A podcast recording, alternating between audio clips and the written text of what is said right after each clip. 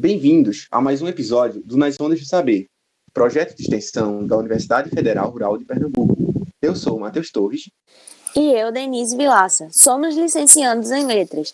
Em nossa equipe temos ainda a professora doutora Thais Ludmilla e a técnica administrativa Roberta Duarte. E hoje temos como convidadas as professoras Daniele Siqueira e Andreina Sá, que são licenciadas da Universidade Federal Rural de Pernambuco, da Unidade Acadêmica de Serra Talhada.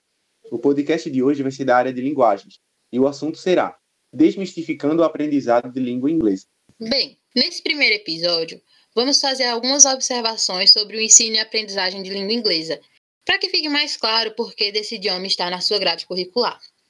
Língua estrangeira, língua franca, a língua dos negócios. Esses foram e ainda são alguns dos termos usados para se referir à língua inglesa. O ensino de inglês no Brasil teve início em 22 de junho de 1809, pois o país visava potencializar as relações comerciais com a Inglaterra.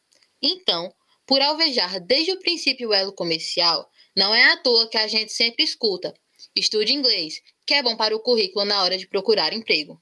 Hoje nós compreendemos que esses termos, eles não são suficientes para contemplar a condição da língua inglesa no ensino brasileiro e nas nossas vidas, uma vez que ela passou a fazer parte do nosso convívio social, podendo variar em nível de intensidade dentro da realidade de cada indivíduo, mas ainda assim fazendo parte de um imaginário coletivo. Para exemplificar isso, nós podemos pensar em palavras como smartphone, PlayStation, pendrive, delivery, fast food Todas essas são só algumas palavras que fazem parte da língua inglesa e que para nós não são mais tão estrangeiras assim.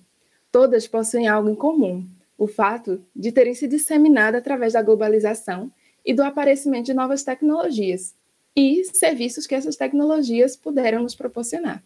Tendo isso em vista, é impossível não falar dos impactos da globalização, uma vez que este complexo fenômeno social, conforme Kilmar Divolo, está moldando uma nova forma de interconexão e movimentação entre nações, economias e povos, o que resulta na transformação da vida social contemporânea em todas as suas dimensões, que são elas econômicas, políticas, culturais, tecnológicas, ecológicas e individuais. No que diz respeito à língua inglesa, trata-se não somente da expansão de um idioma pelo mundo, mas também de valores, crenças e estilo de vida de um povo, que está longe de ser homogêneo, mas que carrega em si similaridades que o caracterizam como tal. Uma vez que nós compreendemos que língua e cultura são inseparáveis, quando tratamos do aprendizado de língua inglesa, nós não só falamos sobre qual método é mais eficiente ou não, mas também questionamos o nosso lugar e nossa percepção sobre esses valores, hábitos e aspectos que compõem a forma de viver do outro e, consequentemente, passamos a questionar nós mesmos.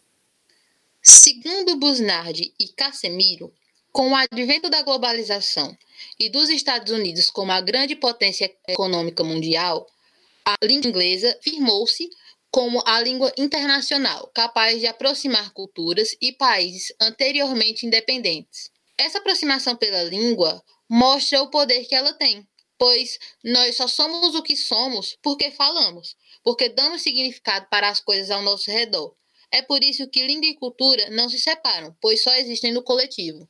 Diante disso tudo, nós entendemos que línguas e falantes delas não são estáticos, mas que passam por transformações contínuas. Como falantes, nós não só recebemos, mas também somos ativos nesse processo. De acordo com Dee Worms, nós temos impressões e constituímos significados sobre a cultura de outro país a partir da nossa própria cultura e da nossa própria realidade. Agora surge uma problemática. Ao se ter uma língua em foco, como fazer para não ser colonizado por ela? Como dissemos, com a globalização ficou fácil de se conectar. E como os Estados Unidos são a maior potência, sua cultura foi amplamente difundida. Aqui no Brasil, especificamente, muitos acabam depreciando sua própria cultura, mas não queremos sofrer desse complexo, né, Andreina? Com certeza não, né? E quando nós estudamos inglês ou qualquer outra língua, é impossível que nós não façamos comparações. Nisso, nós acabamos aprendendo até mais sobre nós mesmos, pois nós precisamos expressar isso na língua do outro, e é isso que é legal. Nós não precisamos nos tornar o outro, pois também temos nossa cultura riquíssima, nossa história também é interessante. Então, aprender idioma, eu torno a repetir, é aprender sobre o outro, mas também é compartilhar com esse outro sobre a gente. E isso é muito importante, até mesmo para acabar com estereótipos negativos acerca de cada um de nós. Vale lembrar também que o inglês é falado em vários outros lugares além dos Estados Unidos e da Inglaterra, como na Jamaica, nas Bahamas, nas Filipinas. E por que ressaltar isso? Da mesma maneira que há diferenças entre o português brasileiro e o português europeu, também há variações no inglês de diferentes países, inclusive dentro do próprio território. Igualzinho como acontece com a gente. Nós estamos em Serra Talhada.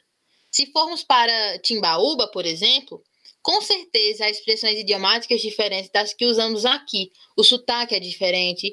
E vejam só, estamos dentro do mesmo estado. Isso me lembra uma questão do Enem de 2012.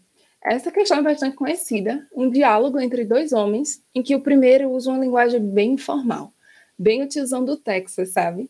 E o outro, ele responde corrigindo sua fala.